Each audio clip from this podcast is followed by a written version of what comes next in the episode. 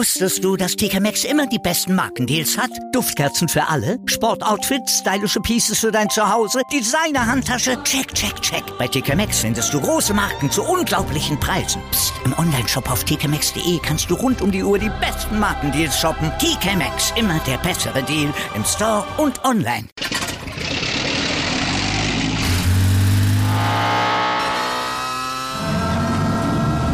Von 0 auf 100. Aral feiert 100 Jahre mit über 100.000 Gewinnen. Zum Beispiel ein Jahr frei tanken. Jetzt ein Dankeschön, rubbellos zu jedem Einkauf. Alle Infos auf aral.de. Aral, alles super.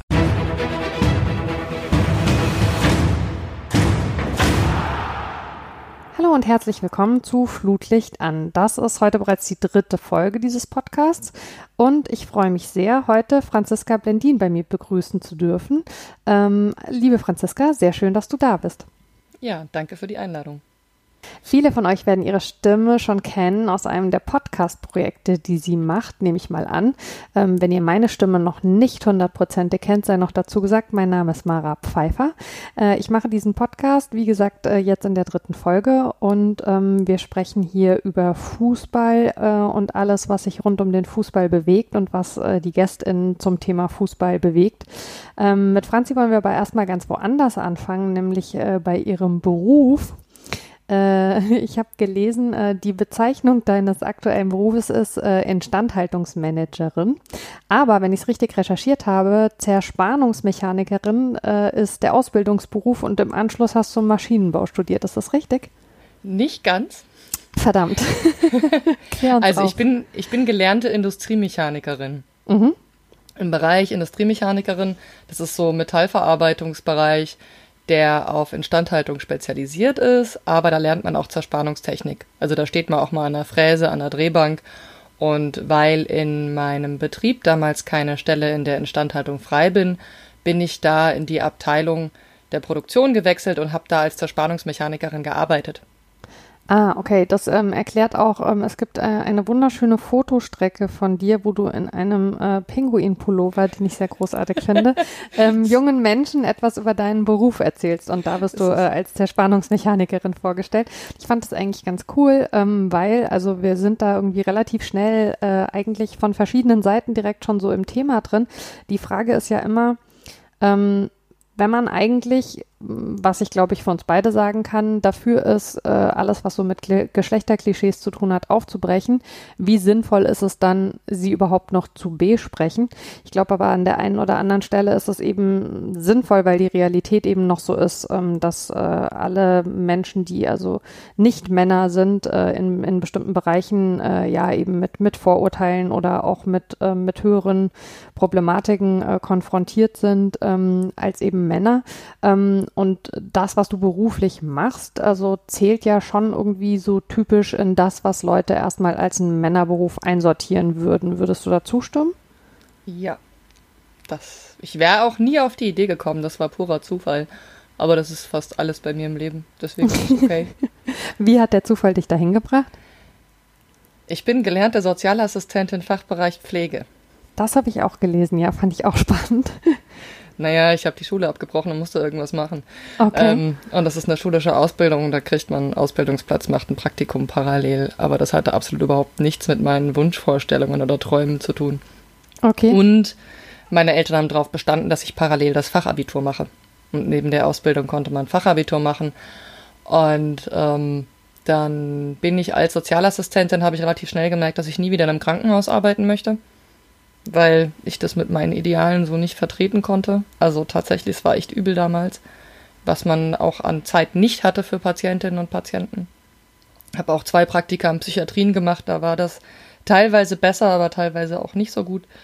Und ähm, bin dann in der Behindertenassistenz gelandet, durch Zufall, äh, ich weiß nicht, wir waren auf einem Punker-Picknick, dann habe ich jemanden irgendwie im Zug getroffen, die hatte das gleiche gelernt, die hat gemeint, bewirb dich da. So, und dann bin ich in Frankfurt bei der Behindertenassistenz gelandet.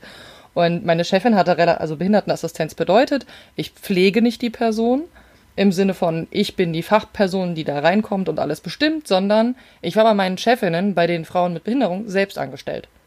Also okay. die waren meine Chefinnen und haben mir gesagt, was ist. Und die eine zum Beispiel hat gerne Gartenarbeit gemacht, dann habe ich halt mit ihr Gartenarbeit gemacht, so, ne? So lief das. Das heißt, es ging an den Bedürfnissen der Leute, die meine Chefs waren. Und die hat gerafft, okay, meine Angestellte ist unzufrieden, aber nicht ganz unfit im Kopf, was machen wir mit der? Da hat die mich angefangen, überall mit hinzuschleifen.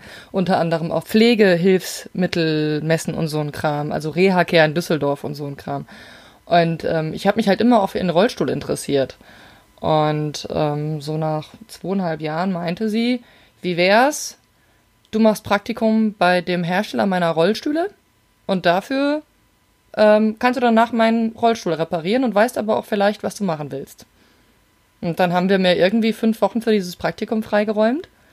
Und dann habe ich bei äh, Sorg Rollstuhltechnik äh, in Baden-Württemberg, bin dann zu meiner Tante und meinem Onkel für fünf Wochen gezogen, habe ich dann da ein Praktikum gemacht. Unter anderem in der Produktion und der Montage. Und ich hatte wirklich gar keine Ahnung. Also ich wusste nicht, was ein Maulschlüssel ist, nix. So. Und die haben mir relativ schnell eine Flex in die Hand gedrückt und dann war ich sehr glücklich. Und dann war da eine Industriemechanikerin und dann habe ich die gefragt, so, hm, wie heißt denn der Ausbildungsberuf? Was hast denn du da gemacht? Wie ist es so? Und die hat gemeint, ja, ja, ist ganz cool, ist ein bisschen anstrengend, aber äh, wenn du Böcke hast, mach. Und dann habe ich beschlossen, ich werde jetzt Industriemechanikerin. Also ich würde behaupten, ich hatte eigentlich gar keine Ahnung, worauf ich mich da einlasse nach diesen zwei Wochen irgendwie, weil danach kam ich noch ins Marketing und so, aber das war nichts für mich. Okay. Also mehr direkt tatsächlich das Handwerkliche. Ja, auf jeden Fall. Ähm, ich fand es halt lustig, also noch unter der Prämisse Zerspannungsmechanikerin, aber wahrscheinlich wäre das bei Industriemechanikerin ganz ähnlich, wenn man das bei Google eingibt, dann wird tatsächlich gefragt, meinst du Zerspannungs, äh, Zerspannungsmechaniker in, also den Beruf und dann in Bezug auf in diesem und jenem Betrieb und so. Also wie man halt eben okay. tatsächlich auch sieht, äh, wie die große Suchmaschine, die ja schon ich will jetzt nicht sagen, das Denken mitprägt, aber die ja doch abbildet, wie eben bestimmte Dinge ähm, betrachtet werden das halt auch direkt in einen bestimmten ähm, Bereich sortiert.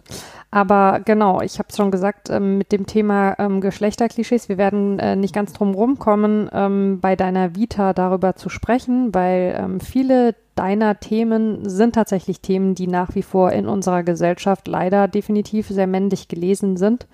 Also dein Beruf, ähm, die Liebe zum Fußball, äh, das kennen wir ja auch beide, ähm, dass das eben nach wie vor äh, von, von nicht ganz wenigen Leuten als eine Männerdomäne erachtet wird, fälschlicherweise. Und dann brauchst du auch noch Bier, ne?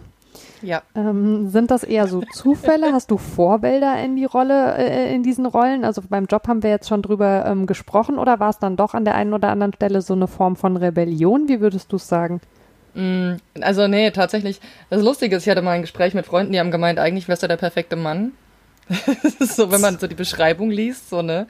Ähm, aber erstens ist meine Erfahrung so gerade in der Ausbildung als Industriemechanikerin, die meisten Jungs in meiner Klasse hatten keinerlei Interesse an dem Thema. Die mhm. haben das halt gemacht, weil es halt normal war. Ich habe es halt gemacht, weil ich Böcke drauf hatte. Und das mit dem Bier, also ich würde sagen, ich habe halt einfach eine gesunde Punker-Vergangenheit irgendwie so. Da kommt auf jeden Fall eine gewisse Liebe vor zum Bier her. Und ich habe halt einen großen Bruder, der äh, sich schon immer auch für viele Sachen begeistert hat und der fand halt Podcasts früher schon geil und ist dann über so einen Podcast gestolpert über Bier. Und zwar den äh, CAE, Technik, Kultur und Wissenschaft von Tim Pritloff, hat eine Folge über Bier und da hat er Andreas Bog interviewt. Und Andreas Bog ist schon so eine absolute Koryphäe, wenn es um Bier ging und war damals, ja, äh, hat, hat dafür gesorgt, dass, glaube ich, in gewissen Kreisen jeder angefangen hat, Bier zu brauen. Okay. Und äh, mein Bruder kam halt eben mit diesem Podcast an, hat gemeint, hier, guck mal IPAs und kennst du das und äh, magst du das? Und ich so, nö. Und ähm, ich war aber trotzdem schon so bierbegeistert, dass äh, als er die IPAs mitgebracht hat, ich gerade ein Drei-Gänge-Menü mit Gerichten mit Bier gekocht hatte und Freunde dazu eingeladen hatte und wir eine Bierverkostung gemacht haben. Also ne, ich äh, hatte, ich habe einfach gerne Bier getrunken und wenn ich Dinge mag, dann setze ich mich damit auseinander. Und ähm, dann haben wir eben diese IPAs getrunken. Da war das früher irgendwie der neue heiße Scheiß irgendwie und ähm, ja, dann kam halt so eins zum anderen. Ich habe diese Bieressen gemacht. Also ich habe auch eine größere Sammlung an Bier Kochen mit Bierrezepten mittlerweile. Und dann haben meine Freunde mir halt zu einem Geburtstag auch so alle Zutaten fürs Bierbrauen geschenkt. Da kam ich nicht mehr drum rum. Und dann habe ich ja mich durch Zufall irgendwann mal in der Brauerei beworben. Das heißt, jetzt arbeite ich auch noch in Brauereien. Besser kann es eigentlich nicht laufen. Das heißt also, du hast äh, die Leidenschaft äh, für den dann gelernten Beruf und die äh, Leidenschaft für das Bier ähm, auch noch verbunden. Also wenn jetzt die Brauerei noch äh, anfangen würde, ich sag mal, den FSV Frankfurt zu sponsern, dann wäre es perfekt. Ja. dann wäre mein Universum schon ziemlich perfekt, ja. da sind wir dann nämlich auch schon ähm, beim nächsten, äh, wenn nicht sogar äh, dem Hauptthema. Ähm, du, also die Liebe zum Fußball ist ja erstmal unspezifisch benannt, aber du bist tatsächlich Fan des FSV Frankfurt, hast darüber werden wir später auch noch sprechen, auch ähm, ein Buch geschrieben ähm, über deinen Verein. Ähm, wie bist du denn da mal gelandet? War das äh, Prägung äh, aus der Familie heraus oder äh, auch wieder einer der von dir schon benannten Zufälle? Ja, korrekt, Zufall. Ähm, ich komme ja aus dem Rhein-Main-Gebiet. Und äh, wer sich da so ein bisschen auskennt, weiß, äh, der FSV Frankfurt ist da nicht unbedingt das Dominierendste, sondern die Eintracht. Und mein großer Bruder war Eintracht-Fan. Der ist aber so viel älter als ich, dass ich davon eigentlich nicht viel mitbekommen habe. Wir haben nur mal einen Eintracht-Schal zu Hause rumfliegen gehabt. Ähm, in meiner ersten Stammkneipe dann hatte ich so einen äh, alten, äh, geht sich gerne mit anderen Eintracht-Fans äh, prügeln, äh, Typen hinterm Tresen sitzen und ähm, der hat gerne Geschichten von früher erzählt, während man am Tresen gesessen hat. Und dann hatte ich so eine gewisse Anbindung an die Eintracht und meine äh, eine meiner besten Freundinnen ist total sportfanatisch. Und die hat mich lustigerweise exakt heute vor, ich glaube, 13 oder 14 Jahren das allererste Mal mit ins Stadion genommen zur Eintracht. Ach, lustig. Also für die äh, HörerInnen dann äh, nächste Woche, wir nehmen am, äh, eine Woche vor Erscheinen am 24. November auf, äh, falls sich jemand Franzis Jahrestag eintragen möchte. genau, das ist so, äh, ähm, das ist so der Jahrestag von ihr und mir und das war ein Stuttgart gegen Eintracht-Spiel. Das war auch erstmal im Sitzen und ich glaube, es war ihr 18. Geburtstag. Und ähm, ja, das war mein erstes Mal Stadion und danach habe ich, würde ich im, also würde ich heute so nicht mehr bezeichnen, aber danach habe ich halt schon gesagt, ich bin Eintracht-Fan. Und dann bin ich auch irgendwie zu, wenn ich konnte, zu spielen, hatte mein erstes Auswärts bei der Eintracht, äh, bin in Tränen ausgebrochen, als sie in die zweite Liga abgestiegen sind und, und, und. Irgendwann bin ich aber relativ fußballfanatisch geworden. Also ich bin irgendwann echt, wenn es ging, immer auf jedem Fußballplatz gewesen. So. Mhm. Das hat sich dann auch auf sowas wie TuS Maccabi äh, Frankfurt ausgeweitet und halt eben irgendwann auch den FFC Frankfurt und den FSV Frankfurt. Und das kam mhm. so, dass ein Kollege, der in einer Arbeitsmaßnahme bei uns im Bereich äh, als Behinderten, Behindertenassistenz gearbeitet hat, äh, gemeint hat, so hier zwei Jungs aus meiner Maßnahme, die kommen auch immer mit zum FSV und wenn du die Eintracht magst und TuS Maccabi, der FSV ist quasi die perfekte Mischung draus.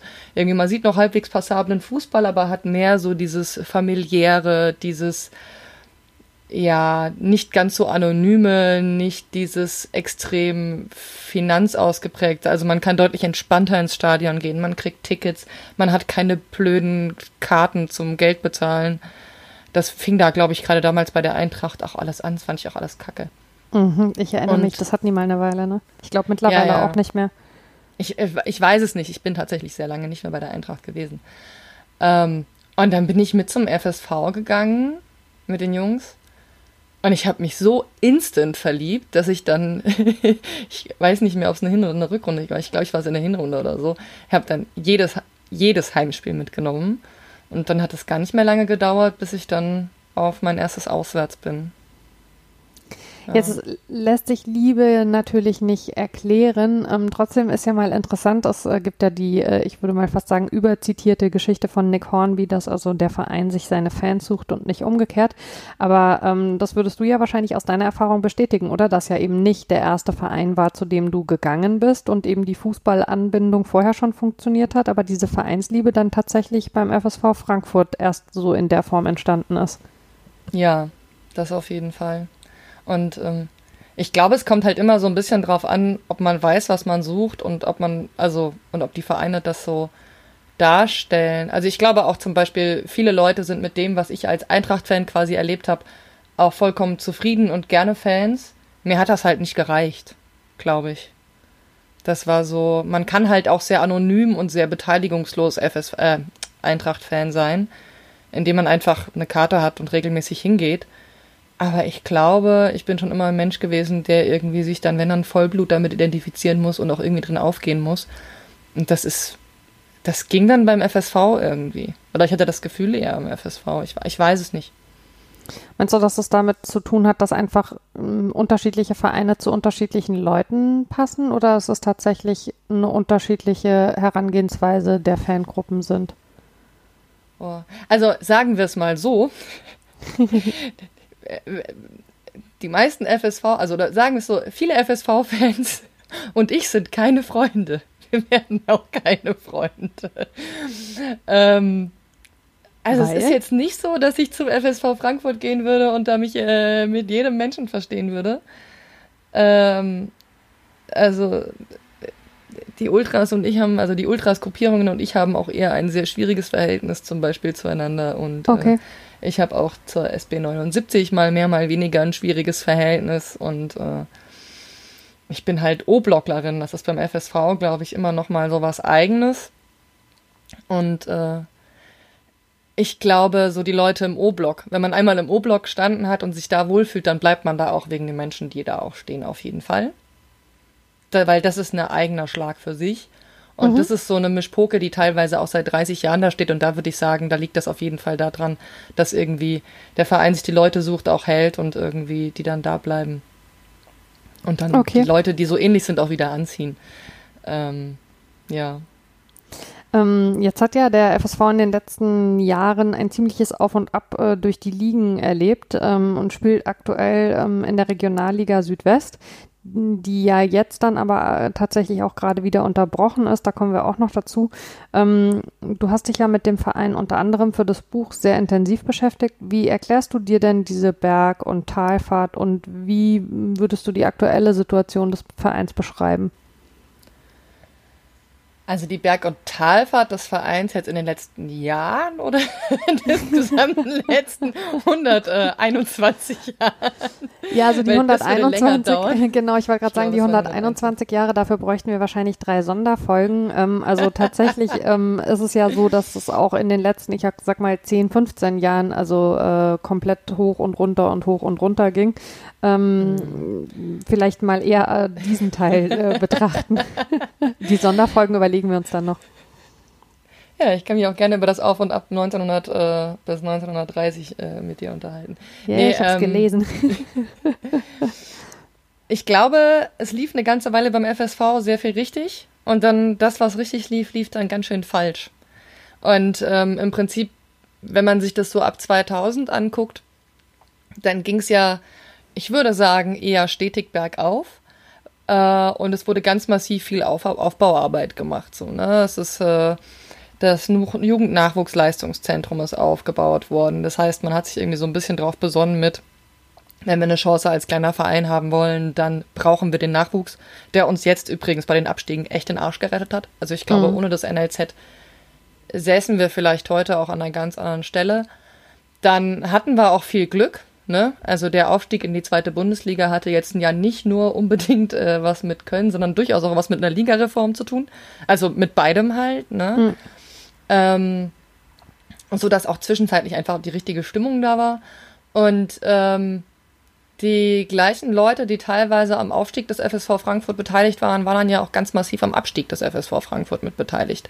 Also wenn man dann sowas wie Clemens Krüger oder Thomas Oral denkt. Ja. Ähm, und ja, ich glaube, ähm, dass zum Beispiel ganz viel zwischendrin, das ist aber nur das, was ich aus Erzählungen mitnehmen kann, richtig gelaufen sind, ist im Sinne von Geschäftssinn. Aber ähm, mein Gefühl ist, dass die Leute, die dann zwischenzeitlich quasi einen richtigen und guten Geschäftssinn hatten, dann später zu abgehoben und unreflektiert wurden, als dass das noch hätte gut gehen können. Also wenn man sich anguckt, wie so die letzten ein, zwei, drei Jahre liefen, bevor wir dann abgestiegen sind, zweimal hintereinander, da haben wir ja den Hälf die Hälfte des Kaders nur noch Leihspieler gehabt mhm. und ähm, keine Identifikationsfiguren mehr. Also es war ein echtes Trauerspiel. Ähm, und das war auch super teuer und dann irgendwie in der letzten Saison vom Abstieg sind wir nur noch einen Trainerwechsel nach dem anderen und auch Fehlentscheidungen noch und nöcher. Also das war das war nicht mehr schön, es hat auch keinen Spaß mehr gemacht. Dann zwischendrin die Geschichte mit dem Fußballwappen und ich finde, da hat man gemerkt, wo die Reise hingeht, weil Clemens Krüger damals ja gesagt hat, also vielleicht so ein bisschen um den Rahmen, den inhaltlichen zu geben. Genau, wir ich wollte gerade sagen, ich, die Geschichte mit den 38 Auswärtsfans. Ne? ja, genau, also unser Geschäftsführer damals war Clemens Krüger Und der entscheidende Punkt ist, wir hatten mal drei Geschäftsführer. Das waren Uwe Stöver, Jens-Uwe Münker und Clemens Krüger. Und die haben zu dritt den Verein geleitet. Ich weiß jetzt die genauen Positionsnamen nicht, ne? Da, nicht, dass ich mich da verhaspel. Ähm, und die haben das wohl zu dritt sehr gut gemacht. Damals war ich noch relativ neu in der Fanszene, ich hatte noch nicht so den Einblick, aber wirkte so. So, und dann ist äh, Jens-Uwe Münker, war klar, dass der irgendwann geht und Uwe Stöver ist dann ja mehr oder weniger gegangen worden. Das war auch eine beschissene Situation so. Und da kam dann irgendwann diese Debatte so in dem Zeitrahmen rum, ich glaube, es war ein Jahr vorher, ja, wir brauchen jetzt ein neues Wappen. Und das ist ohne jegliche Debatte vorher den Fans vorgeklatscht worden. Und ganz im Ernst, ich könnte mit Paint halt was Besseres machen. Also es war halt nicht nur, dass die Fans nicht gefragt worden sind, es keine Debatte im Verein vorher gab, sondern es war layout-technisch auch eine Vollkatastrophe. So, und die Begründung war unter anderem, das war ein O-Ton, das habe ich nicht schriftlich, deswegen sage ich das lieber dazu, man weiß ja nie, was Clemens Krüger sonst noch so macht, ähm, hat der gesagt, naja, äh, wir müssen uns halt mehr äh, von der Eintracht absetzen, sonst können wir uns ja nicht unterscheiden. Und ich denke mir halt so, ja, aber wenn du deinen Verein nicht ordentlich von der Eintracht unterscheiden kannst und glaubst, dass das nur mit einem Wappen geht, dann fehlt ja vielleicht nur eine ganze andere Menge.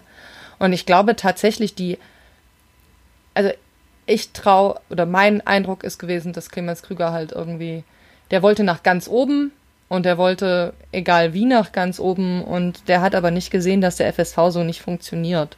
Also, dass die Identität des FSV was ganz anderes ist. Und dann gab es halt eben diese große Wappendebatte und dann haben wir das auch abgelehnt und dann gab es große Fanproteste und da hat Clemens Krüger unter anderem mal gesagt, warum hätten wir mit euch reden sollen? Ihr seid doch eh nur 38 Auswärtsfans, die in Fünfergruppen im Block rumstehen. Und seitdem ist das bei uns immer so ein geflügeltes Wort und wir singen entweder 10.000 Bornheimer im Block oder 38 Bornheimer. Das ist so, das sind dann so unsere eigenen Fangesänge, wo wir uns dann selbst auf die Spitze nehmen, weil wir wissen, dass wir nicht viele sind, wir waren auch in Zweitliga, das ist ja das Lustige, wir waren auswärts in der zweiten Liga genauso viel wie in der Regionalliga. Also das ist. Ach, ähm, da äh, ich ja äh, Mainz 05 begleite, äh, bin ich beim Thema ähm, Auswärtsfans immer ganz demütig still, weil äh, das äh, ist jetzt auch nicht unbedingt ein Verein, der für seinen riesigen Auswärtstross irgendwie ähm, berühmt ist. Aber ja, bei Mainz ähm, sind wir immer viele im Block, weil das ja nah ist irgendwie. Genau. Auch, die ja. Auswärtsfahrten. Die zweite haben. Mannschaft ne, spielt in derselben genau. Liga. Ja. Aber im schöneren Stadion als Mainz 05 die erste.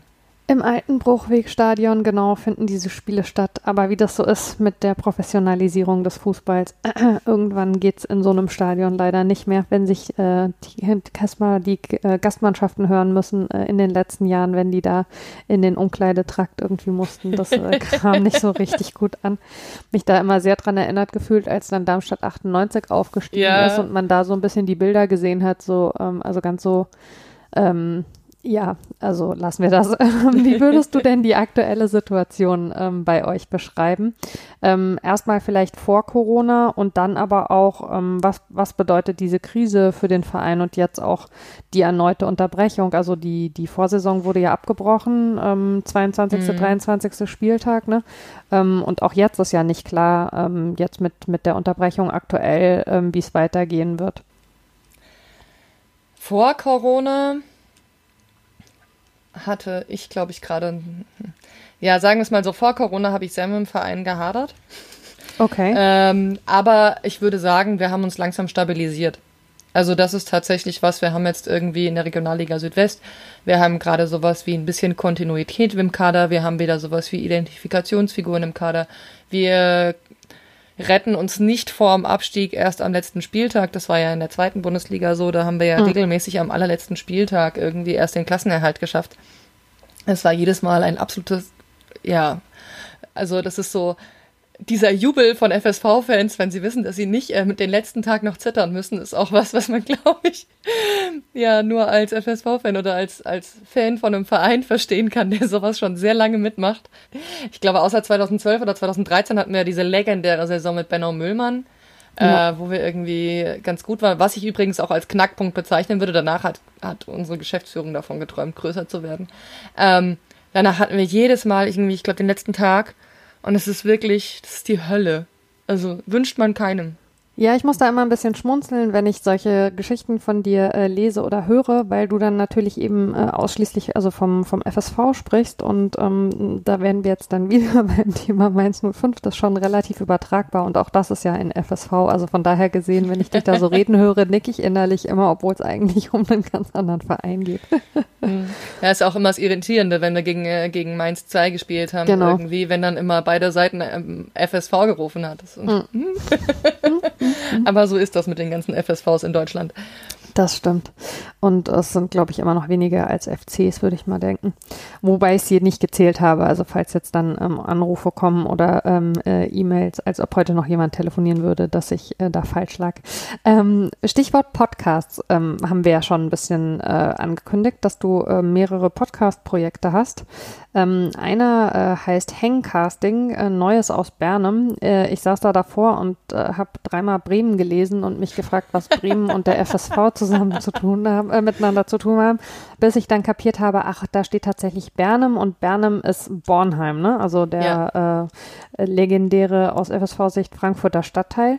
Ähm, ihr habt das euch so, also es sind jetzt 47 Folgen erschienen, wenn ich das richtig sehe, ne? Ihr hattet zwischendurch jetzt eine ähm, Pause, so von Frühjahr bis äh, kürzlich. Jetzt gerade ist eine neue Folge rausgekommen und ihr habt das so ein bisschen angelegt als einen Fan-Podcast, also nicht nur im Sinne von ihr seid Fans, sondern ihr würdet gerne gerne auch mehr Fans ähm, mit einbeziehen in die Themen. Habt auch kürzlich eine größere Umfrage irgendwie so gehabt. Was war denn da der Antrieb und vielleicht kannst du auch kurz zu dem Team noch ein bisschen was sagen? Hm. Also tatsächlich äh, haben wir jetzt beschlossen, dass wir das beenden. Gerade oh, okay. aus dem, was, ja, gerade aus dem, also ne, das ist, ich hatte ja gesagt, dass ich vor Corona schon im Verein so ein bisschen gehadert habe. Das mhm. hat sich jetzt während Corona nicht gelegt. Und ähm, ja, ich, wir hatten diese Umfrage gemacht, um eben irgendwie so auch so ein bisschen rauszufinden, wie soll es denn eigentlich weitergehen? Weil gegründet, wir hatten das 2015. Mhm. Die Situation damals zum FSV Frankfurt war, wir haben in der zweiten Bundesliga gespielt und medial waren wir nicht existent. Wenn die Bildzeitung zum Beispiel mal was über uns abgedruckt hat, dann war das oft sogar mit falscher Aufstellung oder so ein Scheiß. So, ein Punkt war, dann haben wir bei Hallo Frankfurt habe ich dann regelmäßig angefangen zu schreiben, hatte später auch Unterstützung von Bernie. Und wir haben dann da Spielberichte veröffentlicht und ähnliches, um da einerseits eine Öffentlichkeit zu erreichen. Ähm, und das andere war eben zu sagen, naja, dann wollen wir halt irgendwie beim, äh, auch als Podcast, also was mit dem Podcast Öffentlichkeit schaffen. Das war auch in der Wappendebatte und eben in dieser ganzen Geschäftsführerdebatte, da hatten wir auch eine ganze Menge Kritik am Verein, die musste irgendwo hin. Okay. Und das haben der Jörg und ich damals gemacht. Der Jörg war damals unser Blindenkommentator im Start, äh, Stadion ähm, was ich auch eine unfassbar geile Initiative damals fand. Mhm. Und das heißt, Jörg ist so auch ein unfassbar taktischer Mensch. Das heißt irgendwie, boah, ich gucke echt gerne Fußball, ne, aber von Taktik, pff, ja, mein Wissen so semi. Ähm, und dann war das auch immer ganz cool und das heißt, ich habe bei den Folgen auch immer unfassbar viel gelernt. Ähm, und damals war ich auch so Podcast begeistert, dass ich meinen Zoom einfach, ein, also mein Mikro einfach eingepackt habe und dann mich ins Stadion gestellt habe und einfach Leute interviewt habe. Oder irgendwie vom Fanhaus hat man dann gesessen und hat das Mikro genommen und hat dann irgendwen interviewt. Also ich habe da zum Beispiel Patrick Ochs mal interviewt. Es war so, ach. hat Patrick Ochs ja bei uns gespielt in der Drittligasaison und Yannick Stark, obwohl ich Yannick Stark nicht mehr so anhimmeln würde, den fand ich ja dann, ne, egal. Ähm, kein so gutes Verhältnis mehr weil unsere Drittligamannschaft war ein bisschen scheiße. Okay. Aber ähm, Patrick Ochs zum Beispiel, da waren die beim Fangrillen dabei, da habe ich das Mikro dabei gehabt und dann durfte ich die interviewen. Das war schon cool. Das war eher eine spontane Sache, das war nicht unbedingt immer was Regelmäßiges, aber hat ganz viel Spaß gemacht. Dann ähm, ist Jörg an Krebs erkrankt und hatte logischerweise ein bisschen was anderes zu tun. Und dann hat Bacho mich äh, unterstützt. Bacho hatte vorher auch schon so einen Podcast.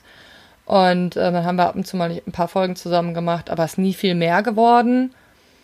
Und ähm, dann habe ich eben, ja, wir haben zwischendrin mal ein Jahr Pause gehabt und dann habe ich ja so während Corona mal hatte halt Zeit, dann habe ich wieder angefangen, gerade weil ich auch einfach so viele Geschichten aus dem Buch nicht im Buch habe, weil ich ja irgendwie limitiert war, dabei ist mein Buch schon irgendwie ein paar Seiten dicker geworden als geplant.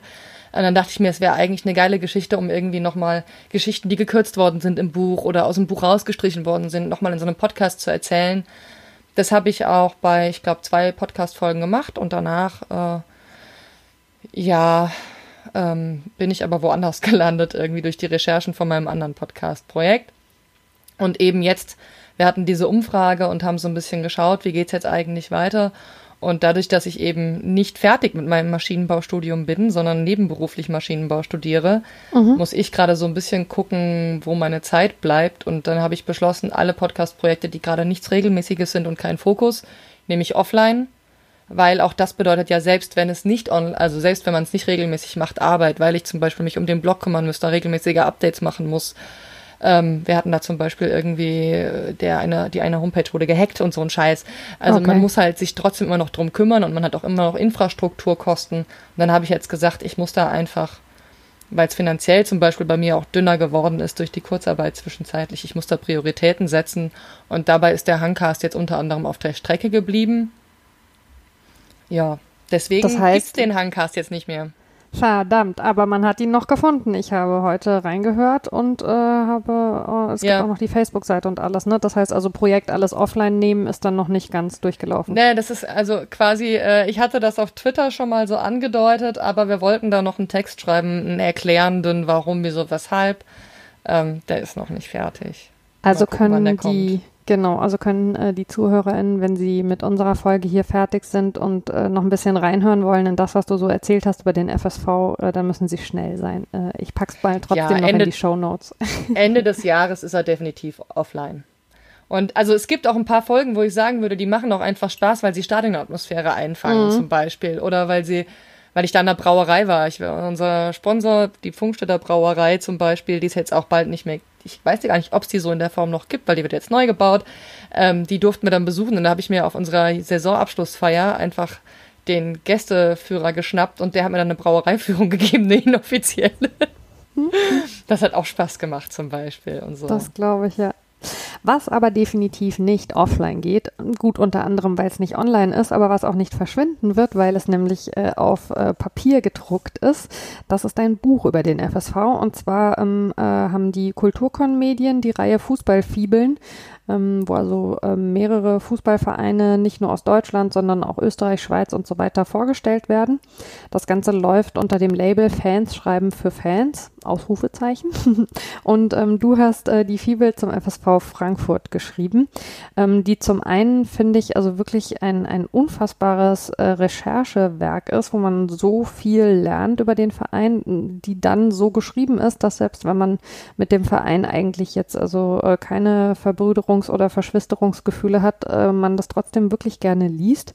Und äh, die außerdem äh, noch deine Liebe zum Bier mit äh, unterbringt, ähm, indem du dich nämlich ähm, auch mit der Geschichte der Fußballkneipen ähm, rund um den FSV beschäftigst, die so lustige Namen haben ähm, wie äh, Schüttelkarl oder zum Dicken und äh, ergänzen sie hier einen äh, Männernamen ihrer Wahl, wo ich mich gefragt habe, warum gibt es eigentlich so viele Kneipen, die nach äh, von dann offenbar dicken Männern benannt sind. Ähm, sehr viel äh, Info jetzt erstmal von mir, aber wirklich also aus der großen Begeisterung über das Buch ähm, wären die zwei Fragen, äh, die ich jetzt zuerst habe. Einmal, wie bist du denn da bei der Recherche vorgegangen? Im Buch äh, erfährt man darüber auch schon ein bisschen was, aber vielleicht kannst du es unseren HörerInnen auch nochmal erzählen. Und wie kam dir denn die Idee mit den Bierkneipen, die ja wirklich das Buch auch nochmal also total abhebt von den auch anderen sehr guten Büchern in der Reihe, aber wirklich halt nochmal so eine ganz besondere irgendwie Kniffe gibt? Mhm. Ähm, ach so, genau, das wollte ich vorhin sagen zum Thema Recherche äh, und äh, Kneipen, weil du gemeint hast, äh, dass Bornheim äh, so zugehörig zum FSV ist. Der FSV Frankfurt ist der Stadtteilverein. Also wir sind ein Stadtteilverein und zwar genau. von Frankfurt-Bornheim. Ganz mhm. wichtig. Dass, äh, nur, dass das auf keinen Fall missverständlich ist. sehr, sehr wichtig. Ähm, genau. Ich hab, bin, glaube ich, 2016 gefragt worden, ob ich dieses Buch schreiben möchte. Hab dann gesagt, ja, ja, in einem Jahr ist es fertig. Und hab dann ein halbes Jahr erstmal nichts gemacht. Weil das ist der Klassiker beim Bücherschreiben, kann ich aus eigener Erfahrung sagen. ich habe da so, äh, ja, ich äh, dachte mir, ah, ja, klar. Also ich habe die Ansätze auch immer noch. Vollkatastrophe, ich würde es nicht lesen. Und dann habe ich auch mit sehr vielen Leuten darüber diskutiert, weil ich festgestellt habe, ja, ich lese auch gar keine Fußballbücher. Mhm. So, was bräuchte denn ein Fußballbuch, damit ich es lese? So, und weil ähm, ich weiß, ich habe Freunde, die stehen drauf, wenn sie irgendwie so, keine Ahnung, ein Buch aufschlagen und dann Statistik 1, Statistik 2 und so. Das ist alles schön und gut, aber das würde ich halt nicht lesen oder wenn einfach stumpf die Geschichte runter erzählt ist. Mhm. Würde mich auch nicht jucken. Also ich würde es dann, wenn ich den Verein sehr, sehr liebe, auch lesen, weil ich mehr über den Verein wissen wollen würde, aber eben, ja, ich glaube, mir würde die Begeisterung so ein bisschen wegbleiben. Also habe ich einerseits überlegt, was bräuchte es, damit ich ein Buch lese? Dann zweitens war für mich klar, dass ich mir schwer tun würde, über was zu schreiben, wovon ich keine Ahnung habe, weil ich schon der Meinung bin, man sollte irgendwie gucken, wo liegen die eigenen Stärken. Ähm, das heißt, mir war schon von Anfang an klar, ich werde nicht das krasse Historienwerk schreiben, sondern werde irgendwie auch relativ nah da bleiben, mit wem ich was anfangen kann, und zwar wirklich tatsächlich auch mit den Fans, mit denen ich auch labern kann. Und ähm, das andere war, dass ich mir überlegt habe, einer der also einer der großen Krisen rund um die Wappendebatte, um die Abstiege war eben, was ist der FSV eigentlich? Also warum zur Hölle gehen FSV Frankfurt-Fans zum FSV? Mhm. So. Die klassische Identifikations- äh, und Identitätsfrage, die ja im Fußball, muss man sagen, auch immer eine größere Bedeutung bekommt. Ne? Also gerade auch in den, in den Profiligen, äh, wo man aufpassen muss, dass nicht alles irgendwie immer austauschbarer wird. Also Identifikation und Identität sind ja ganz große Themen in den letzten Jahren im Fußball. Genau. Und dann äh, habe ich eben, da hatte ein Kumpel von mir diese Idee mit, frag doch einfach Fans, sammel deren ersten drei Assoziationen, dann hast du deine Themen. Und genau so war es. Und das war Tradition, Familie und Bornheim. Das war auf einer Auswärtsfahrt im Bus. Das war, ach, ich weiß gar nicht mehr. Das war so einer dieser Auswärtsfahrten, glaube ich, in der, das muss in der dritten, dritten Liga gewesen sein, zweite Liga. Ich weiß es gar nicht mehr genau. Auf jeden Fall habe ich da auch wirklich alle gefragt, auch Leute, mit denen ich normalerweise gar nicht so viel zu tun habe. ähm, und habe die gefragt, so, warum geht ihr zum FSV? Und es war wirklich, also es war relativ eindeutig. So, Aber da, da hat ja da jetzt noch niemand Fußballkneipe gesagt, wenn du sagst Tradition Familie Bornheim. so. Nee, nee, genau, das mit den Fußballkneipen kommt dann daher, dass ich gesagt habe, ähm, wo wird denn die Tradition übertragen? Also ich habe mir so Gedanken gemacht, wie werden Fans zu Fans? Ähm, was sorgt dafür, dass man überhaupt einen Anhang und einen Bezug dazu bekommt. Und ich meine, wie ich ja auch einen Bezug zum Fußball bekommen habe, war eben, ich habe in Gelnhausen, falls das jemandem was sagt, da gibt's am Bahnhof so eine Kneipe, die nennt sich Lorbas. Und da stand eben hinterm Tresen dieser Typ, der mir die Stories früher von Feldwald, Wiese und Fußball erzählt hat. So.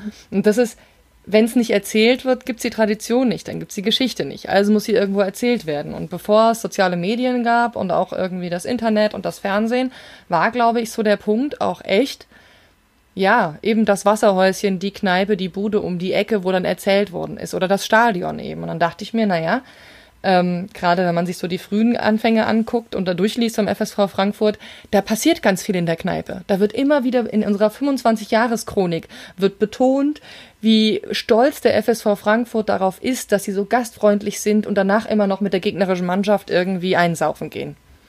Das ist elementar. Und dann das dachte ich ja mir, naja, dann ist auch das Thema sind ja auch gar nicht mal so wenige Fußballvereine tatsächlich in irgendwelchen äh, Hinterzimmern von Kneipen gegründet worden, ne? Oder auch also nicht im Hinterzimmer, einfach weil die Leute da halt zusammengekommen sind und das dann ganz natürlich eben der Ort war, an dem man einen Verein, mhm. in dem Sinne dann auch einen Sportverein eben gegründet ja. hat.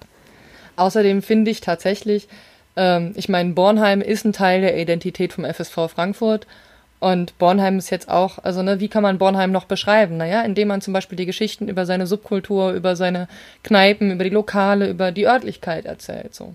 Ja.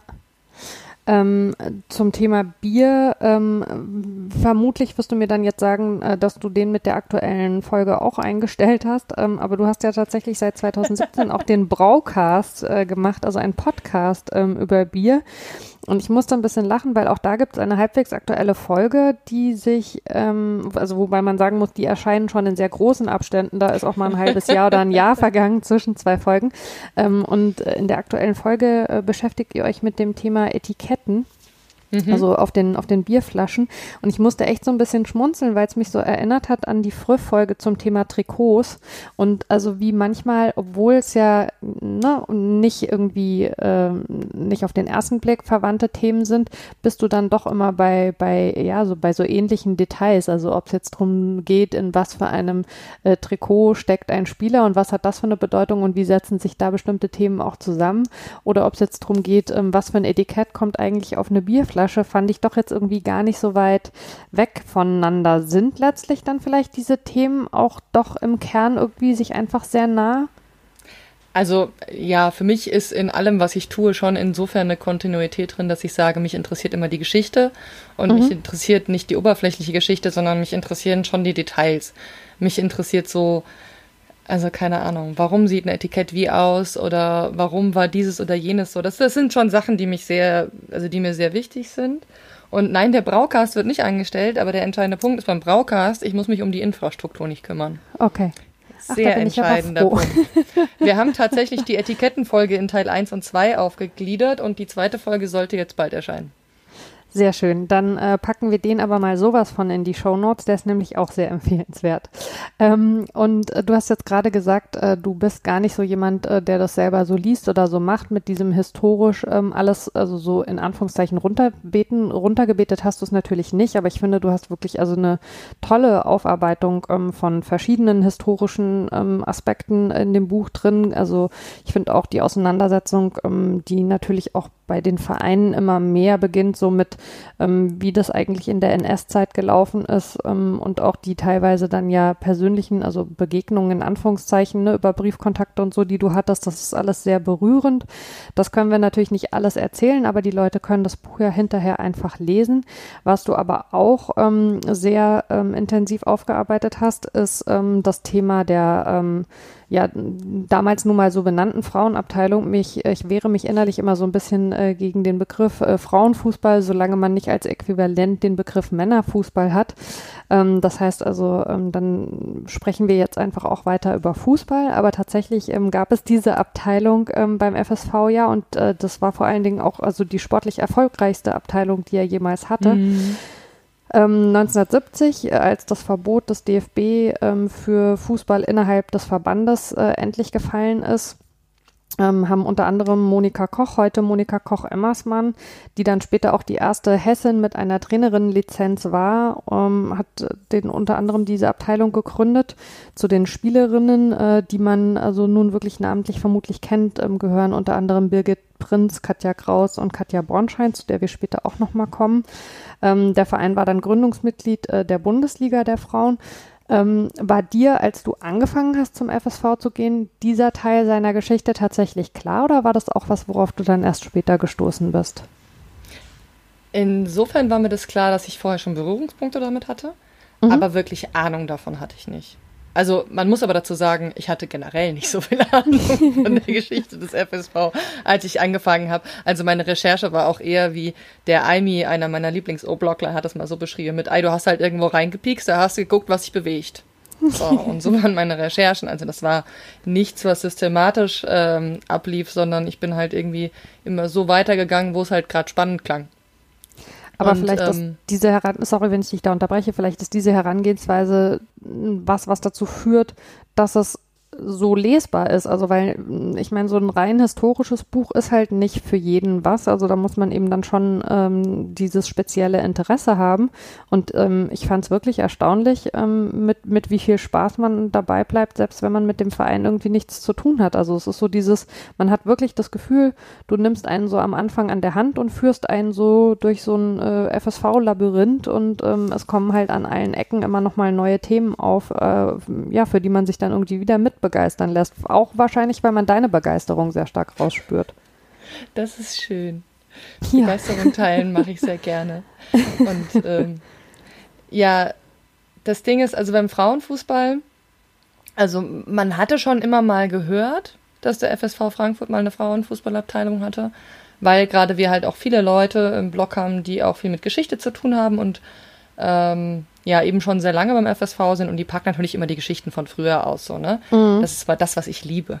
So, ich liebe das, wenn irgendjemand äh, idealerweise auf breitestem Hessisch irgendwas von früher erzählt. da bin ich sehr, sehr glücklich und kann stundenlang zuhören.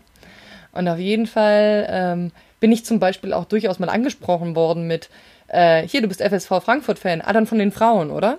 Also, weil gerade so ähm, weiß nicht, wann ist mir das passiert? Ich glaube, das war so 2015, so in einem Dreh war ich auf einer Hochzeit, da hat mich einer äh, drauf angesprochen, als wir über Fußball geredet hatten, weil Leute, die quasi nicht so im Fußball drinstecken, und den aktuellen Verlauf nicht so auf dem Kopf haben, aber halt 20 Jahre davor, die haben halt mit FSV Frankfurt selbstverständlich die Frauen assoziiert.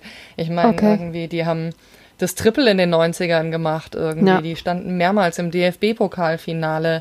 So, Birgit Prinz ist, äh, würde ich mal behaupten, wenn irgendein Name im deutschen Frauenfußball wirklich jeder kennt, dann ist das Birgit Prinz, die kommt aus unserer Jugend. Mhm. So. Das ist, ähm, und dem bin ich natürlich schon begegnet, aber ja, ich hatte definitiv absolut keine Ahnung. Also ich wusste auch überhaupt nicht, wie das jetzt damals dann war, dass die Abteilung geschlossen worden ist und, und, und.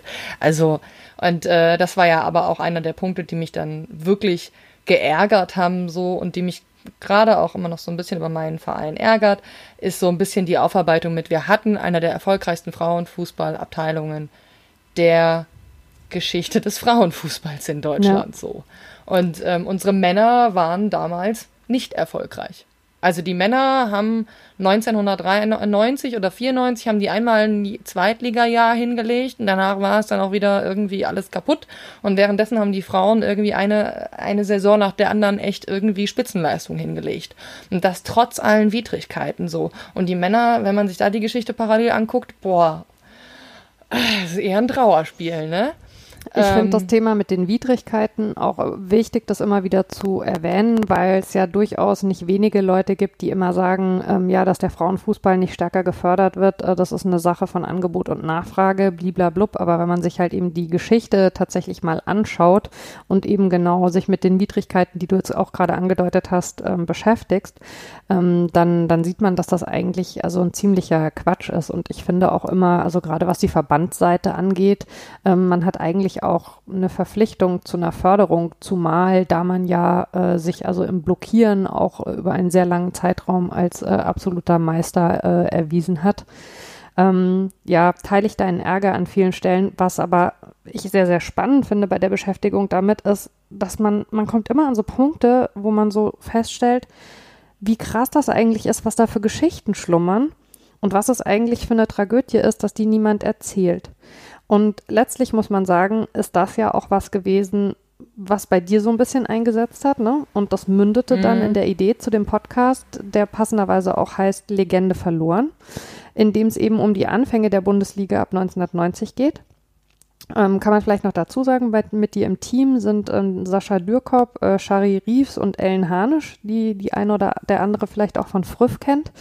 Ähm, kannst du uns mal ein bisschen mitnehmen, wie sich diese Idee eben tatsächlich entwickelt hat und ähm, was eine Recherche zum vermeintlich aber dann doch nicht ersten Tor in dieser Liga damit zu tun hat? Ja, also genau, beim Buchschreiben habe ich ja eben gesagt, ich möchte gerade äh, dem erfolgreichsten Part des FSV Frankfurt auch ganz, ganz viele Seiten widmen, was am Ende aber super schwierig war, weil die Recherche ganz schwierig war. Obwohl ich da wirklich tolle Interviewpartnerinnen hatte mit Monika Koch-Emsermann, mit den Eltern von Katja Bornschein, mit Katja Kraus, mit Anushka Bernhardt, also wirklich mit, mit Gabi König äh, habe ich ein schriftliches mhm. Interview gemacht, das war unsere Königin am Hang, die war die treue Seele quasi. Ich glaube, die hat von, echt, ich hatte, die hat am Ende irgendwie 18 Jahre beim FSV gespielt. Und ähm, ja, das war ein Arsch voll Arbeit und es hat mich total genervt, weil ich wirklich an Recherchearbeit das, was ich in die Frauen reingesteckt habe, irgendwie äh, das Doppelte investieren musste für die Hälfte an Arbeit als das, was ich bei den Männern hatte. Für die Hälfte an Output. Ja, ja, genau. So. genau. Und ähm, dann ist bei mir so ein bisschen die Idee entstanden, na, da muss man sich das, muss sich halt was dran ändern. Das heißt, ich fange jetzt an, mehr im Bereich Geschichtsaufarbeitung Frauenfußball zu machen, was darin ausgeartet ist, dass ich zum Beispiel angefangen habe, ähm, Wikipedia-Artikel zu ergänzen oder mhm. überhaupt erstmal zu erstellen, damit es die überhaupt gibt.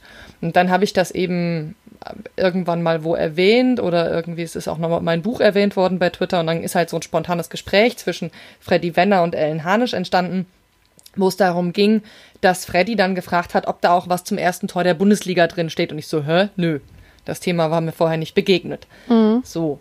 Und ähm, dann hat Freddy erwähnt, naja, äh, ich habe im Tor gestanden damals beim TuS Binsen. Die haben gegen den FSV Frankfurt gespielt. Das war 11 Uhr morgens das Spiel. Meiner Meinung nach ist da das erste Tor der Bundesliga gefallen. Bei äh, Wikipedia steht aber, das erste Tor der Bundesliga ist 14 Uhr gefallen. Das kann nicht sein. Und dann war Und zwar als Torschützin wurde da Iris Taken genannt, ne, vom SV Wilmershaven, die irgendwie nach einer Minute, ja. äh, Wilhelmshaven, was habe ich gesagt? Entschuldigung, Wilhelmshaven, ja.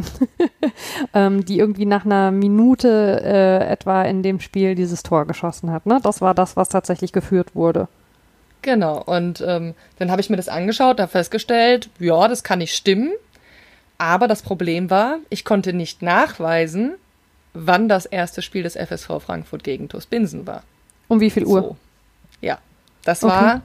So, und dann habe ich einen DFB angeschrieben und habe belanglose Antworten bekommen, habe den DFB nochmal angeschrieben, habe nochmal belanglose Antworten bekommen.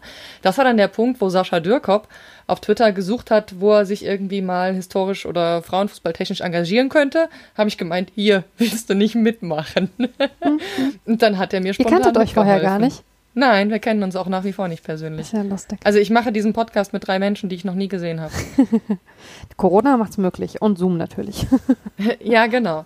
Ähm, und dann hat Sascha mit recherchiert. Und Sascha war mal, ähm, wie heißt das, Geschäftsführer von der Konifa. Das ist äh, ein Fußballverband, der sich mit, äh, ja, der im Prinzip eine Plattform ist für Landesverbände, die eben nicht in die FIFA aufgenommen werden können, weil zum Beispiel nicht anerkannte Sport, äh, nicht anerkannte Staaten.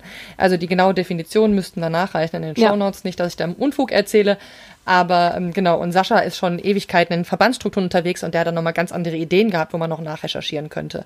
Und dann haben wir halt irgendwie so angefangen, haben festgestellt, überall, es wird nicht leichter, ähm, Daten sind nicht existent, Vereine antworten nicht. Naja, dann äh, machen wir jetzt alles. Und dann hat Sascha rigoros jeden Landesverband abtelefoniert. Ich bin ins Frankfurter Stadtarchiv gegangen und, und, und. Also wir haben dann halt echt, naja, dann haben wir halt echt alles abgegrast, was uns begegnet ist. Und daraufhin haben wir dann so nach und nach die erste Bundesliga-Saison rekonstruiert. Zumindest den ersten Spieltag komplett. Ähm, und dann dachten wir uns, naja, da müssen wir da jetzt aber auch was draus machen. Und dann äh, haben wir eben einen Zeitungsartikel geschrieben, der dann auch bei Zeit Online erschienen ist zum Jubiläum äh, von 30 Jahre Bundesliga, wo wir dann unsere Ergebnisse präsentiert haben, nämlich eben, dass Katja Bornstein vom FSV Frankfurt die erste Torschützin der Fußball-Bundesliga ist und nicht Nochmal ganz Taken. kurz. Genau, für die Leute, die sich tatsächlich mit der Geschichte irgendwie noch gar nicht beschäftigt haben, ist dann jetzt vielleicht tatsächlich äh, der Grund noch nicht so hundertprozentig klar. Also es gab diesen ersten Spieltag ähm, und es gab eben ein, ein Tor, ein vermeintlich erstes Tor nach irgendwie einer, äh, etwa einer Minute. Aber was bei dieser Betrachtungsweise eben nicht berücksichtigt wurde, war, dass nicht alle Spiele zur selben Uhrzeit angepfiffen wurden. Es wurden also tatsächlich Spiele um 14 Uhr angepfiffen und es wurden aber auch, ich glaube, drei Partien ne, schon um 11 angepfiffen, Mhm. Ich glaub- sodass Ich glaube sogar mehr. Und der ganz Sogar mehr. entscheidende Punkt ist, es gab eine Bundesliga Nord und eine Bundesliga Süd. Die Bundesliga im Frauenfußball war bei ihrer Gründung nicht eingleisig. Eingleisig ist die ab 1997. So, und da hat 2000 irgendjemand nicht sauber recherchiert im Auftrag des DFB und hat da so ein DFB-Heftchen rausgebracht und hat dann da reingeschrieben, es wäre Iris Taken gewesen. Und daraufhin wurde von dieser Quelle alles andere abgeschrieben. ist eigentlich unvorstellbar, ne? Also wenn man sich das irgendwie für den Männerfußball vorstellt, das würde keine fünf Minuten dauern, bis irgendwie alle klingeln und anrufen und in Ohnmacht fallen. Also es ist nicht, nicht denkbar, dass über einen so langen Zeitraum ein wirklich ja entscheidender Punkt in der Historie einfach überall falsch auftaucht. Aber das liegt halt auch daran, dass die Geschichte nicht aufgearbeitet ist und ähm, es auch quasi keine Archive und keine Datensammlungen dazu gibt. Also ich meine, wir haben den DFB gefragt, habt ihr Unterlagen dazu? Und dann haben die uns gesagt, wir haben die Spielberichte nicht. Das haben die uns so gesagt. Und dann, ich glaube, bei meinem vierten oder fünften Anruf habe ich anscheinend genug genervt, das übrigens in einem Zeitraum von fünf Monaten, dass dann irgendwann mal einer von denen sich tatsächlich auf die Suche begeben hat. Also davor war es ihnen zu egal, würde ich behaupten. Das heißt, die haben da irgendjemanden hingesetzt, der sich einen Scheißdreck dafür interessiert und sich wahrscheinlich gedacht hat, so was soll der Scheiß und nie geschaut hat. Und dann nach fünf Monaten sind diese Spielberichte erst aufgetaucht, nachdem wir da richtig, richtig, richtig viel genervt haben. So. Und da hatten wir dann schon Kontakt zu äh, allen möglichen DFB-Funktionärinnen auch. Also da haben wir dann irgendwie die Idee mit dem Podcast schon angefangen und waren dann eben über Shari Reeves an Tine Teune gelandet, äh, geraten und die hat uns dann weitergeholfen und uns auch Türen geöffnet und so. Und da war dann irgendwann der Punkt, dass ich irgendwann eine vernünftige Antwort vom DFB bekommen habe. Das äh, macht mich im Nachhinein auch immer noch so ein bisschen episch, wo ich mir denke, so erstens, wenn du Archivar bist, hast du doch einen Bericht, bis gewissen Berufsethos und zweitens irgendwie ist es halt der deutsche Fußballverband ja. irgendwie und nicht der deutsche Männerfußballverband. Es ist aber von der Prioritätensetzung, würde ich sagen, zu 80 Prozent der deutsche Männerfußballverband. Das reicht und das finde ich eine ziemliche mittlerweile. Ja, also ich, naja, wir haben ja die DFL, wo ganz viel irgendwie äh, nochmal ein extra Sandkasten ist. Aber ähm, also ganz ohne Frauen quasi. Ja. Ähm, und das ist so ein, ja, also als DFB würde ich mich da schämen, so. Und wenn man sich auch die Gesamtstrukturen des DFBs anguckt, das ist eigentlich saubitter. Also Sascha hat das mal aufgearbeitet, wie viele im Vorstand irgendwie für äh, Männerfußballbereiche zuständig sind und wie viele für Frauenfußballbereiche. So, und da hat die einzige Frau im Vorstand irgendwie gefühlt 30 Sachen am Hacken und von den 15 Männern hat irgendwie jeder von den Typen zwei, drei Aufgabenbereiche. Und dann wundert man sich, dass es irgendwie bei den Frauen echt schwierig ist irgendwie und super viel schief läuft. Naja, das äh, kannst die Leute auch derartig überfrachten, dass sie gar keine Chance haben, irgendwie was. Und dann wird noch immer noch erzählt, ja, aber wir haben doch jetzt eine Frau irgendwie in jedem Gremium. Ja, danke. So, also ich werde da immer relativ wütend, weil gefühlt ist es in jeder Branche gleich. Es ist halt einfach, äh, ja, also egal wie man es macht, als Frau gefühlt ist es halt falsch. So. Und man hat immer dankbar zu sein und soll nicht so viel meckern und irgendwie soll dann noch Verständnis dafür haben, dass es das alles nicht so läuft. Das nervt mich. Aber es ist so. Ja, aber also was ich an der Geschichte tatsächlich auch ähm, total ärgerlich finde, man müsste ja eigentlich davon ausgehen, dass der DFB total glücklich ist mit dem, was ihr recherchiert habt und dass er sich das nee. jetzt eben auch zunutze machen müsste, aber natürlich, indem er euch auch dafür ja, benennt. Und ich weiß nicht, also das mal, mal zum Thema macht, ja. Ähm, aber das passiert eben nicht. Und stattdessen feiert man jetzt dieses aus meiner Sicht völlig absurde Jubiläum 50 Jahre Frauenfußball, was ja also eine totale Verhohnepiepelung ist, weil natürlich gibt es Frauenfußball schon sehr viel länger. Und statt zu sagen, wir waren vor 50 Jahren endlich klug genug, um dieses Verbot aufzuheben, ähm, und natürlich kann man daraus ein Fest machen, aber vielleicht eher eins, was man mit einer Entschuldigung dafür verbindet, wie lange man sich also so blöde verhalten hat. Und dann interviewen sie im Rahmen dieses Jubiläums aber auch noch äh, tatsächlich ähm, na, sag schon, äh, Katja Bornstein, Katja Bornstein. Äh, genau, ähm, als also erste Torschützin der Bundesliga. Aber also ich habe den Hinweis offensichtlich übersehen auf eure Recherchen und darauf, dass Steht sie also bis drin. vor fünf Minuten äh, genau sich halt irgendwie noch mit einem mit einem völlig falschen Namen da an die an die Öffentlichkeit gegangen sind. Und sowas finde ich, sorry, also das geht einfach nicht. Das ist also a, ist es echt lächerlich einfach und b ist es auch unverschämt. Also weil die wüssten ja ohne euch bis heute nicht, wer das erste Tor in ihrer Bundesliga geschossen hat. Ja, aber weil es ja auch niemanden, also weil es beim DFB ja offensichtlich auch niemanden interessiert. Obwohl, ja, aber dann sich das halt, also das dann zu nutzen, ohne irgendwie mal einen Verweis auf euch und auf eure Arbeit und auf euren Artikel irgendwie zu machen, das fände ich schon ein ganz schön starkes Stück. Also man muss da vielleicht dazu sagen, es gibt auch im DFB super engagierte, coole, korrekte Leute, die sich da den Arsch aufreißen.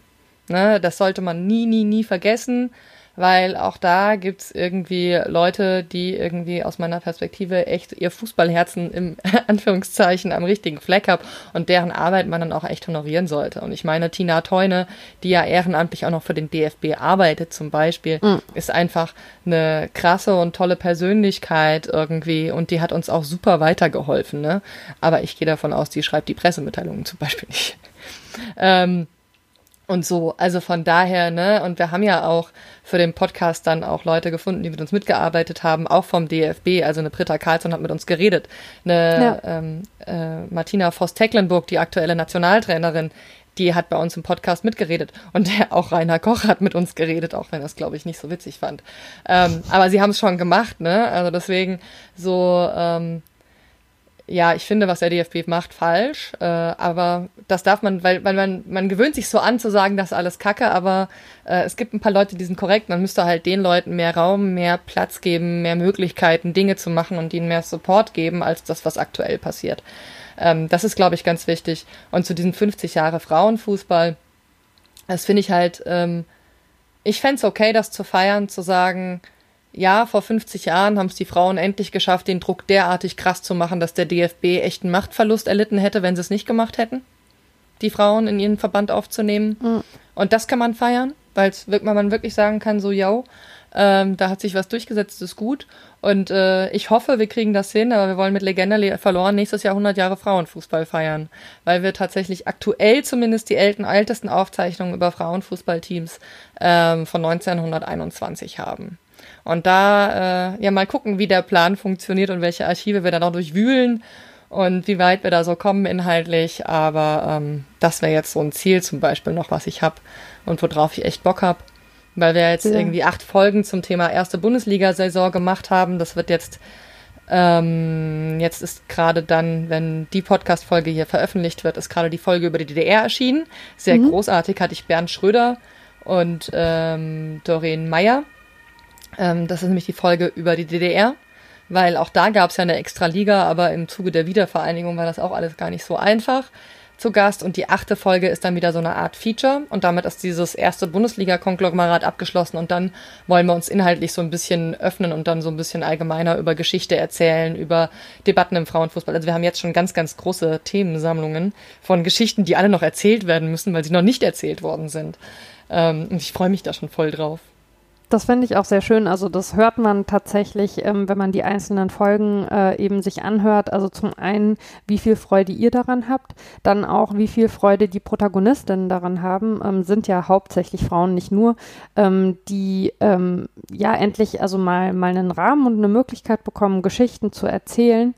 Diese große Offenheit, die da drin ist, also die sowieso viele von diesen Protagonistinnen haben. Ich finde, das hört man beispielsweise auch immer schön in, in einem Podcast wie Mittags bei Henning. Also dass mhm ähm, mhm. ja, sich halt plötzlich irgendwie eine Kapitänin von der Nationalmannschaft damit ans Mikro setzt und einfach irgendwie plaudert, was halt in einem ähnlichen Format, also im Männerfußball mm, eher schwierig vorstellbar ist, weil eben, ja, weil da die, die ganze Herangehensweise eine andere ist.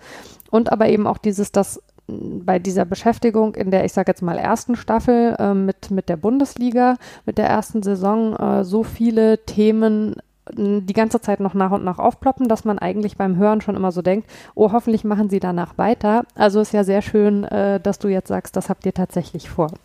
Ja, das war anfangs nicht so geplant und wir müssen auch gucken, in welcher Form, weil wie gesagt, ich, äh, ich studiere nebenberuflich. Ellen hat jetzt ein Studium angefangen. Shari äh, ist jetzt auch gerade wieder voll eingebunden. Sascha hat auch nicht gerade wenig zu tun. Wir wollen uns noch Verstärkungen holen ins Team. Also wir wollen quasi noch eine Anfrage starten mit, wer möchte alles noch bei uns mitmachen. Hoffen, da finden wir noch Support, Unterstützung. Haben da auch schon ein paar Personen, die, auch, die wir dann auch noch gezielt ansprechen wollen und wir dann gucken wollen, wie wir es dann weitermachen. Und, Sag mal ähm, ganz kurz, ähm, wenn du das jetzt gerade erwähnst, wenn jemand das jetzt hört, äh, der oder die sagt, oh cool, das ist genau mein Thema, da würde ich gerne unterstützen, wie meldet der sich am besten bei euch? Äh, via E-Mail legendeverloren.gmail.com oder de. Mhm. Steht auf unserer Homepage. Also legendeverloren.de sind die Kontaktdaten. Und wir haben auch einen sehr regen Instagram- und Twitter- und Facebook-Account. Also wir sind über alles drei erreichbar. Packen wir alles auch in die Show Notes. Genau, ist überhaupt kein Problem.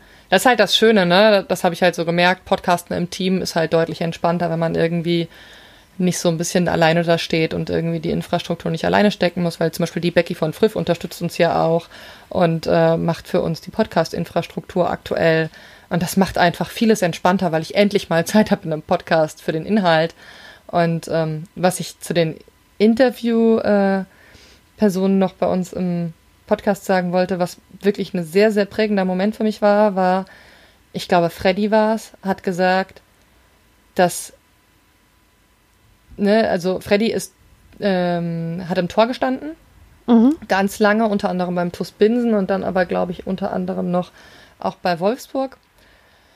Und Freddy hatte dann gemeint, dass der Podcast das erste Mal gewesen wäre, wo wirklich Raum und Zeit gewesen dafür wäre, dass äh, einfach über Fußball gesprochen worden ist. Mhm.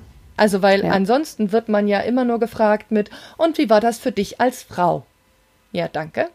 Ähm, oder wie war das besonders? Also, ne, es, es geht nur immer so um diese, diese politischen Dimensionen dahinter, aber dass ernsthaft man als Akteurin in dem Ganzen nach dem Sportlichen gefragt wird, scheint wohl sehr selten zu sein. Ja. Und das finde ich ein super frustrierendes Ding. Vor allen Dingen, wenn ich mir dann angucke, ey, so eine Margret Kratz, die ja äh, unter anderem Leiterin der ähm, Elitesportschule im Saarland ist, ey, die ist halt ein wandelndes Taktiklexikon. Und dann fängt die da an und ich denke mir so geil. Und da habe ich direkt Bock, irgendwie eine Folge über die Veränderung der Fußballtaktik in der Frauenfußball-Bundesliga in den 90ern zu machen. So, weil ich mir denke, was ein geiler Scheiß irgendwie, wie lange die mit Libero gespielt haben. Und so, und so Sachen da habe ich voll Bock drauf irgendwie. und ich hoffe, hoffe, hoffe, wir können das irgendwann nochmal machen habe jetzt auch mit einem Bekannten angefangen, über die Geschichte von Trainingsmethoden zu diskutieren, nachdem ich das Interview mit Bernd Schröder hatte, weil ich mir, weil, weil Bernd Schröder ja auch durchaus immer mal eine Figur war, über die sich auch gestritten wurde, gerade aufgrund der Trainingsmethoden. Und ja. so Sachen. Also ich glaube, da gibt es ganz, ganz viel Raum noch für Geschichten, die man erzählen kann. Ja, sehr schön, Franzi. Ich ähm, freue mich, dass du das tatsächlich machen möchtest. Äh, das bedeutet nämlich, dass wir es alle hören können. Äh, eurem Podcast gilt natürlich äh, unsere ein, uneingeschränkte äh, Empfehlung am Ende dieser Folge. Ähm, da sind wir jetzt nämlich tatsächlich schon angekommen. Wir haben anders äh, als ihr uns immer so, ich sag mal, maximal eine Stunde gesetzt. Äh, die haben wir jetzt, glaube ich, gerade geknackt. Ihr schwätzt immer noch ein bisschen länger. Ähm, ich hoffe, dass die ZuhörerInnen auch ganz viel Lust bekommen haben auf den Podcast. Wir werden alle Infos, äh, wo und wie ihr zu kriegen seid, äh, sowohl äh, Legende verloren äh, als auch äh, der Podcast zum Bier in die Shownotes packen. Ähm, ich sag mal Danke an dich, ähm, danke auch an unsere ZuhörerInnen fürs Interesse. Ähm, es gab nach den ersten beiden Folgen schon einiges an Feedback. Ich kann sagen, äh, die GästInnenwünsche ähm, haben äh, die Top 3 äh, Nora Hespers, Max Jakob Ost und die Wochenendrebellen äh, hervorgeführt, die natürlich auch äh, bei mir alle schon auf dem Zettel stehen. Ähm, es gibt äh, in zwei Wochen noch eine Folge, das ist dann auch schon die letzte des Jahres 2020. Ähm, danach hören wir uns im Januar wieder. Wenn euch der Podcast gefällt, empfehlt ihn gerne weiter, vergebt Sternchen, teilt ihn fleißig. Damit macht ihr mir eine große Freude. Ähm, Franzi, vielen, vielen Dank, dass du da warst. Es war sehr cool, mit dir zu sprechen und wir hätten das wahrscheinlich äh, noch äh, fünf Stunden weitermachen können. Aber ich würde sagen, wir setzen jetzt mal einen Punkt, okay? Okay, danke, dass ich da sein durfte. Sehr, sehr gerne. Ähm, ihr Lieben da draußen, wir hören uns in 14 Tagen wieder. Ähm, bis dahin passt auf euch und aufeinander auf. Es ist ein äh, fordernder Corona-Winter 2020. Es ist okay, sich äh, da auch mal äh, neben der Spur und nicht so gut äh, und äh, unwohl zu fühlen. Deswegen ähm, schaut nacheinander, äh, seid füreinander da und ähm, wir hören uns in zwei Wochen. Bis dann, ich freue mich.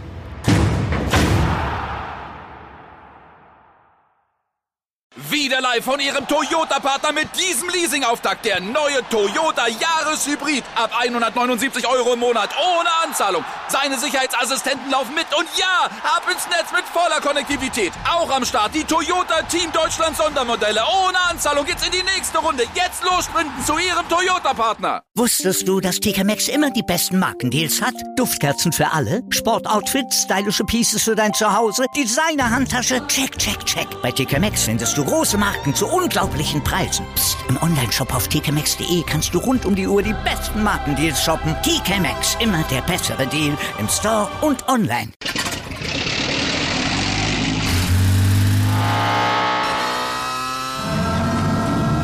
Von 0 auf 100.